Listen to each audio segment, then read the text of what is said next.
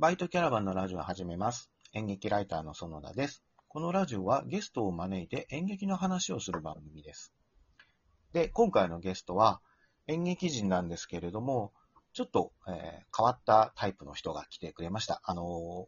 ー古くからの友人、古く？古くではないか。まあ、あの、友人、僕の友人なんですけれども、えー劇場に行くとですね、公演のチラシを配ったり、あの、手渡ししたりするんですけど、その公演チラシの折り込み代行の会社がありまして、その会社の、えー専務の方です。えーネクストの長滝陽子さんが、えー今回のゲストです。はい。お招きいただきました。えーネビュラエクストラサポート、えー通称ネクストの、えー専務取締役の長滝です。よろしくお願いします。よろしくお願いします。はい。今、古くからの友人っつったけど、古くはないわな。古くからっていうと、小学生ぐらいからって感覚なんだろうか、ね。いや、でもまあ、とは言ってももう10年以上ですよ、多分。10年以上か。じゃあ古くなのかな。よくわかんないけど。まあまあまあ、あの、いろんなお仕事を一緒にしたりとか、あの、まあ、はい仲良く喋ったりとかしてる感じなんで、まあ友人には違いないんですけれども、ちょっと久しぶりにお会いする、お会いするというかお話しするので、まあいろんなこと聞きたいんですが、はい。えっ、と、とりあえずこのラジオに来て、ゲストに来てくださった方には、やっぱりそのコロナの状況の中で、どんな風に、えー今過ごされてますかっていう近況なんかを聞いているので、長滝さんのまあ近況とかをちょっとお聞きしてもいいですか？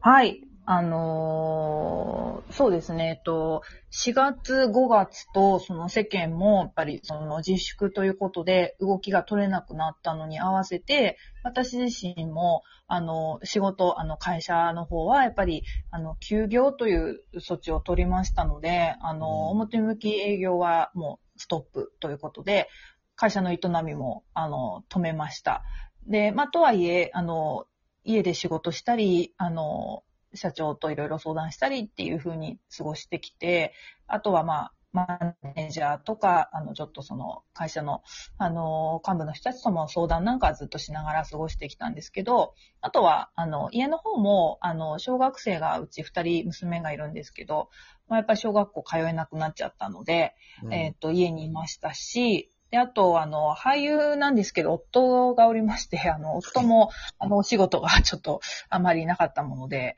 あの、すごい家族4人が密に、3密で4月過ごしたなっていう。家庭内でね。そう、家庭内3密。でもさ、そのいろんな方のそのコロナ禍の過ごし方っていうのは聞いてるんですけど、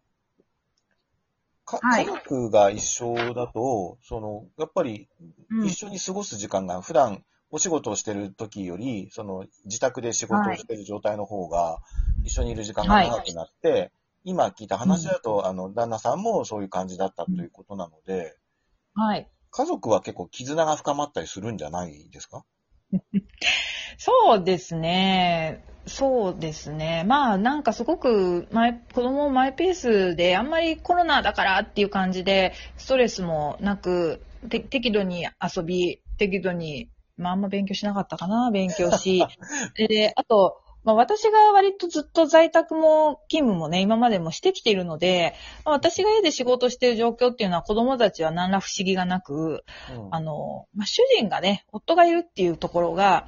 お父さん仕事ないの？とか、お父さん出ないの？みたいな、あのそういう、あの、感じでしたね。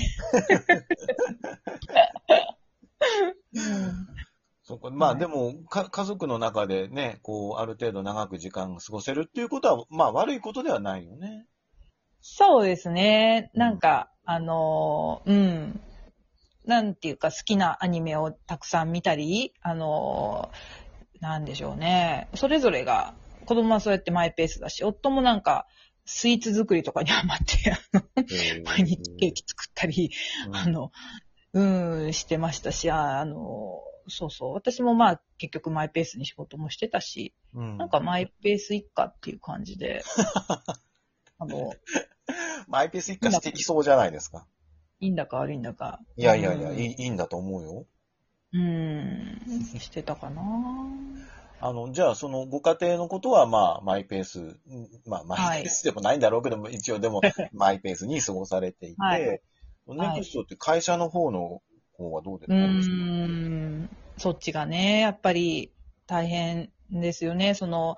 ね、2月26っていうのが、私の中で本当忘れられない、ちょうど会社全員、あの集まって全体会議の日だったんですけど、うん。その日が、その内閣からね、その自粛っていう割と強めの初めて大きなオフレが出たかなっていうタイミングで、うん。まあ、そこからまずその3月がすごくお仕事がもうドタバタになりまして、それで、まあ4月はさらにもっとその緊急事態宣言っていうことになったので、もう4月5月はピタッと、まあ業界も動けない。となればネクストも動けないっていうところで、うんじっとするしかないっていう時期だ3、4、5と本当なんか、うん、様子が違う感じでしたね。うん怒涛の3ヶ月、そう2月26っていうのは僕もすごく印象的に覚えていて、あそこから演劇業界は本当にこう、激動っていうぐらい環境がね、大きく変わったっていう気がしますよね。いやーもう本当にその時に公演が重なってしまった団体にとっては、本当に辛い、あの、厳しい時期だったと思います。うん、本当に。うん。会社が休業になるっていうのは、うん、僕別に会社経営者でも何でもないんですけど、はい。でも、会社が休業になるっていうのはあんまりないことだと思うので、そうですね。ど、どんな感じなんですか休業中っていうのは？いやー、もう私も初めての経験なんですけれども、うん。あのーいやまあでも、まあ真面目な話すれば、とにかくその、舞台業界が動かないということは、まあやっぱりその、私たちもお給料がね、その、出せないっていう状況で、まあそうなると、何をしなきゃいけないかといえば、まあ出ていくお金を少なくするしかないっていうことですから、うん。あそうやってシンプルに考えて、その、べき論というよりはもうそうせざるを得ないっていう選択肢はもう一つっていうことで、まあ、休業に踏み切ったっていう感じでしたよね。なんかうん自分たちの会社がっていうよりもやっぱ業界全体がっていうところでもうそれは致し方ない選択かなっていう感じで、うんあの、うーん、そうですね。そんな感じかな。うん。まあ、やっぱりね、劇団ももちろん苦しいし、劇場も苦しいし、演劇業界いろいろ苦しかった、苦しかったって過去形っていうか現在形だと思うんですけど、まあはい僕も演劇ライターなので、はい演劇がなくなったら仕事はもちろん減りますしね。うん。でもやっぱりネクストもその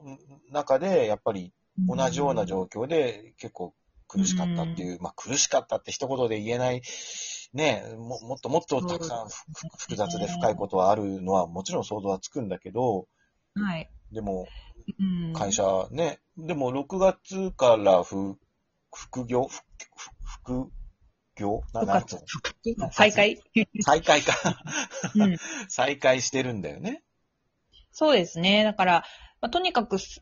月と、ある意味その状況としては、その、絶対もうピタッとね、あの、営みを止めなければいけない時期から、その、各々の判断でやってくださいっていう時期は、ある意味3月と似ているわけなんですけど、ただ、3月との違いは、やっぱりガイドラインが今あるっていうことですよね。あの、もう、コロナ、新型コロナウイルスに対して私たちはしなければいけないことがあるっていうことが分からなかったその3月、模索の3月と、まあ、今は、それはもうある程度やっぱり見えている中で、できることを探す6月っていう。だから、なんか、そうですね、その、その違いは大きいし、やっぱ3月を経験できたことで、これ以降何ができるのかなって考えやすくなって、安いというか、うん、覚悟みたいなものもできたかなっていう気はしますかね。そのうん。希望の見え方っていうかさ、まあ未来の見え方としては、そのうん3月の状況と6月の状況っていうのはやっぱり全然違うんだね、きっとね。いや、もう全然違いますよね。かまあ、今だって決してトンネルの先にね、その明かりが見えているとも言えないかもしれないですけど、でも、なんか立ち向かう敵だったり、状況っていうのは多少なりとも見えていて、でただ3月はもうとにかく全くわからないっていう、もう毎日毎日、1日ごとに、その公演の主催者の方たちも、公演ができるのかできないのかっていうのを決めなければいけないし、やるにしても何をどういうふうにして、その対策をすればいいのかもわからないっていう。それがもう、そのわからないがそのままやっぱチラシ束にとっても、チラシ束が作れるのか作れないのか、あと、お配りする方法もどういう方法がいいのかとか、もう本当に毎日が、あの、手探りで、私も立場的にまあスタッフからもう、ど、これどうしたらいいですか？あれどうしたらいいですか？って、やっぱ聞かれることが多いんですけれども、3月はとにかくそれがもう、初めてのことばかりで、うん、私も正直、確証がないままにもうね、もうこうしようとか、こうするしかないねって言って、こう、スタッフと相談しながら乗り越えたというか、過ごしたし、主催の方たちとも毎日、毎日やっぱご連絡取らせていただきながら、わ、うん、からないですねってこう頭を抱えながら、お互いを心配しながらこう、なんとかやってきたっていう、ちょっとやっぱ忘れられない3月ですよね。うん3月ってなんか印象的なことが起こるね。まあそれも震災のことを今ふっと思い出したんだけれども。ああ、そうですね。うん。また3月かっていう感じがしますね。まあでもコロナに関しては別に3月だけじゃもちろんないから、あれですけれども。で、その活動を再開したネクストが、なんかいろいろ新しいことをやるそうじゃないですか。はい、うん。ちょっとその宣伝を今日はさせていただこうと思って。ね、あの面白い情報をいろいろ聞いてるので、ちょっとその話を 続きでできればなと思っております。はい